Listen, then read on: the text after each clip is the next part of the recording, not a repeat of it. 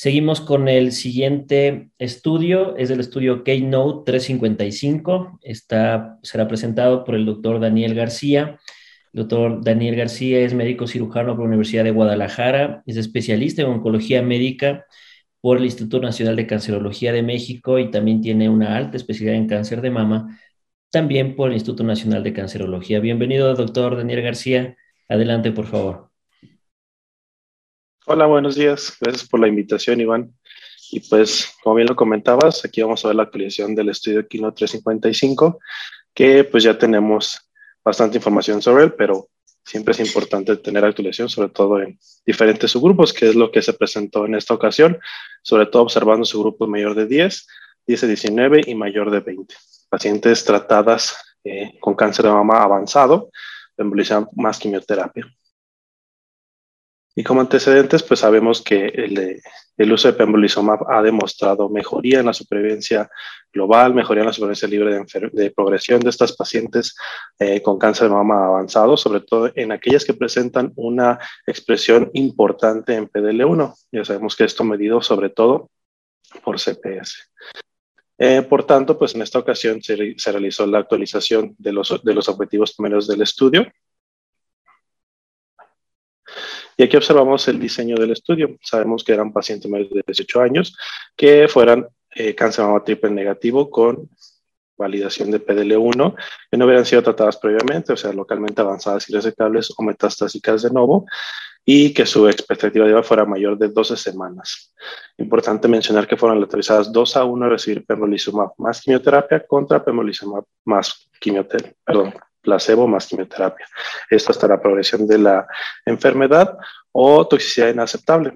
Mencionar que también es importante la estratificación que se realizó en, este subgrupo, mencionando que se, se, estratificaron los pacientes por el tipo de quimioterapia, sea taxano o gemcitabina carboplatina. Taxano, recordar que fue paclitaxel o nab-paclitaxel.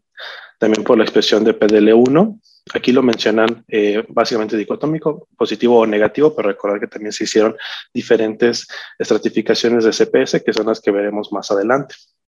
Y también estratificadas así las pacientes recibieron tratamiento con quimioterapia previo, ya sea adyuvante o neoadyuvante. Todo esto, como los comenté, en la primera línea de tratamiento. Los objetivos primarios de este estudio fueron la supervivencia libre de progresión y supervivencia global en los grupos mencionados. Eh, de primera instancia se dividieron tres grupos intención a tratar, CPS mayor a 1 y CPS mayor a 10.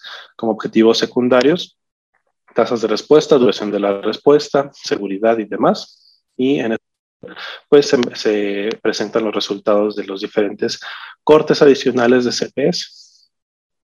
Aquí vemos la prevalencia de la expresión de PDL1 por subgrupos de CPS, encontrando que una expresión alta de las pacientes de CPS, o sea, mayor de 10, se encontró en aproximadamente un 35-40% de las pacientes, o sea, un subgrupo importante de las pacientes triple negativo. Sin embargo, de 1 a 9 se encontró también una prevalencia importante de 36%. Pacientes negativas, más o menos un 25% de las pacientes.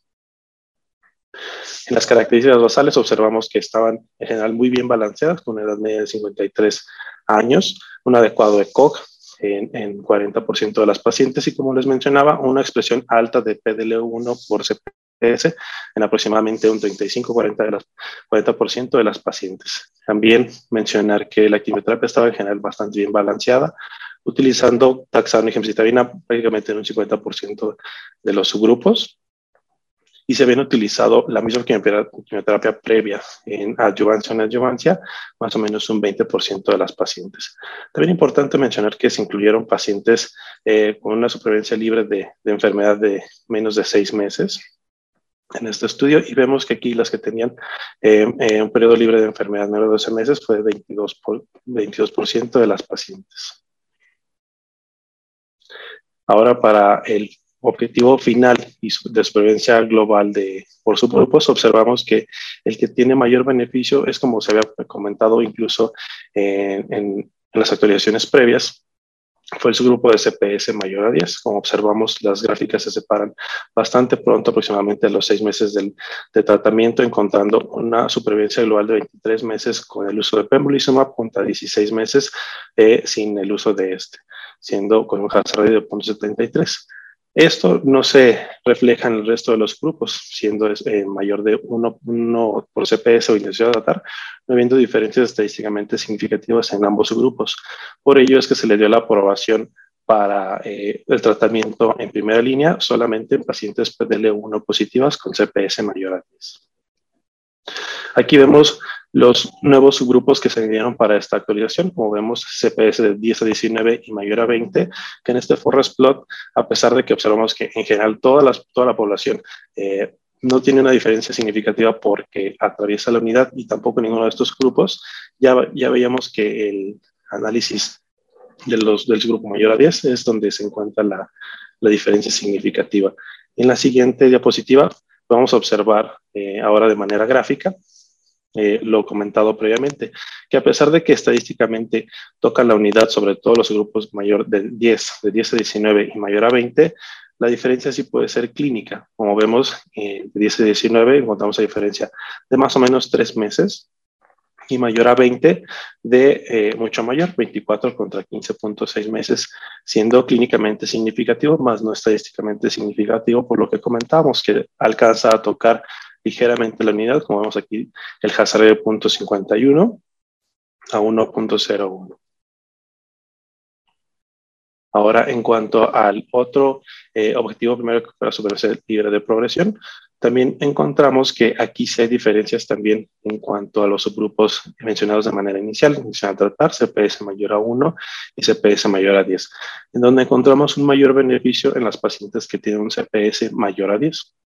Vemos una diferencia de 9.7 meses contra 5.6 con el uso de placebo, con un hazard de 2.66. Para CPS mayor a 1, 7.6 meses contra 5.6, dos meses menor a CPS mayor a 10 y en intención a tratar muy similar a lo que encontramos en el grupo anterior de CPS mayor a 1, 7.5 contra 5.6. Aquí nuevamente vemos los nuevos grupos que se dieron para este análisis, CPS eh, mayor de 10, de 10 a 19, mayor a 20, en donde encontramos que en general todos los grupos se benefician en esta ocasión, encontrando una mayor supervivencia libre de progresión en todos los subgrupos.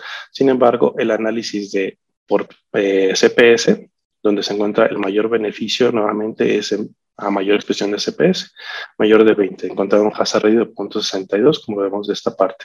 Y de manera gráfica, nuevamente lo volvemos a ver, que sigue habiendo diferencias clínicas, sobre todo a mayor expresión de CPS, mayor a 10, 10 y 19 encontrado 9.9 meses contra 7.6, y mayor a 20, 9.2 meses contra 5.4 meses, siendo solamente estadísticamente significativo en CPS mayor a 20. Ahora, en cuanto a los efectos adversos eh, relacionados al tratamiento, aquí observamos básicamente los relacionados a la quimioterapia utilizada, ya que eh, es importante mencionar en esta ocasión que la quimioterapia no parece incrementar los efectos adversos relacionados a la quimioterapia, como son los que mencionamos acá, anemia, neutropenia, náuseas, alopecia, etcétera, encontrando que el grado 3 y grado 5 sí fueron encontrados en ambos grupos un 68, 69%, y que llevaron a descontinuación un poco más hacia pembrolizumab, 18.3% contra 11 en placebo quimioterapia. Sin embargo, como podemos ver en las gráficas, pareciera ser que pembrolizumab no aumenta estos efectos adversos de manera considerable ni significativa. Y en los efectos inmunomediados, como era de esperarse el uso de la inmunoterapia, pues aumentó estos, siendo eh, más prevalentes los eventos inmunorelacionados a tiroides, sobre todo hipotiroidismo en un 15% de las pacientes. Ahora bien, que llevaran a muerte, ninguna de, estas pacientes llegó a fallecer por el uso de pembrolizumab, pero sí 2.8% de las pacientes eh, con el uso de pembrolizumab tuvieron que descontinuar el tratamiento. Eventos adversos serios, eh, más o menos un 3.4%. Como conclusiones, pues sabemos que el uso de pembrolizumab más quimioterapia ha resultado una mejoría eh, clínica y estadística en supervivencia libre de progresión y supervivencia global, sobre todo en pacientes PDL1 eh, mayor de 10 por CPS, esto en, el contexto de triple negativo. Por lo tanto, se considera y los investigadores consideran que el corte de CPS medio 10 es importante y razonable para poder utilizar ese tratamiento. Sin embargo, es importante mencionar que el CPS no es una variable dicotómica, sino una, una variable continua lineal. Por lo tanto, pues es esperado que a mayor eh, expresión de CPS, el beneficio de ese tratamiento pues sea mayor. Y por tanto, este estudio pues también posiciona a pembrolizumab en primera línea como la única inmunoterapia que tenemos actualmente para el tratamiento de nuestros pacientes con cáncer de mama avanzado. Eh, como recordamos, pues atezolizumab retiró su aprobación el año pasado y por lo pronto el que tenemos aprobado para el tratamiento de, de esas pacientes es pembrolizumab. Ya podremos discutir, discutir esto en la mesa redonda y por mi parte pues sería todo. Muchas gracias. Muchas gracias, doctor Daniel García. Excelente presentación. Igualmente, pues un estudio muy, muy relevante que cambia la práctica clínica.